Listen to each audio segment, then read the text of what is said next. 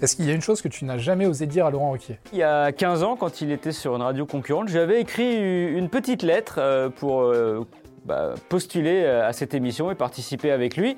Et c'était il y a 15 ans et il m'a jamais répondu. Donc j'aimerais bien quand même bah, qu'il réponde à cette lettre un jour.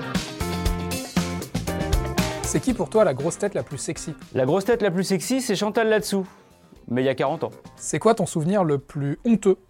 Dans l'émission C'est le jour où Laurent m'a affiché dans l'émission parce qu'il avait remarqué une petite tendance naturelle que j'ai à, euh, écarter un petit peu les jambes. Voilà, au lieu de les, croiser, je tendance à les écarter, euh, sans doute parce que c'est mon petit côté euh, Sharon Stone. Sauf que moi, j'ai une culotte.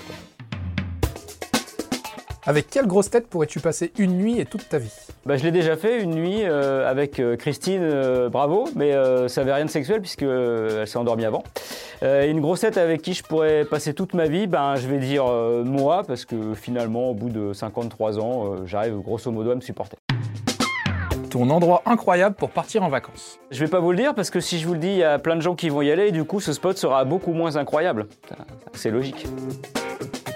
C'est quoi ton plat préféré? C'est des sèches à la plancha bien grillées avec des frites maison. Voilà, un bonheur diététique. Enfin, à 50%. Les sèches, ça passe, les frites, un peu moins. Si tu avais fait une autre carrière, qu'est-ce que tu aurais fait? Si j'avais fait une autre carrière, j'aurais fait euh, Kylian M. Ruquier. Comme ça, foot et radio, ça mélange bien mes deux passions.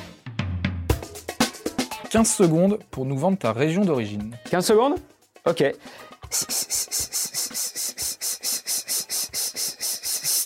Ah putain, un moustique.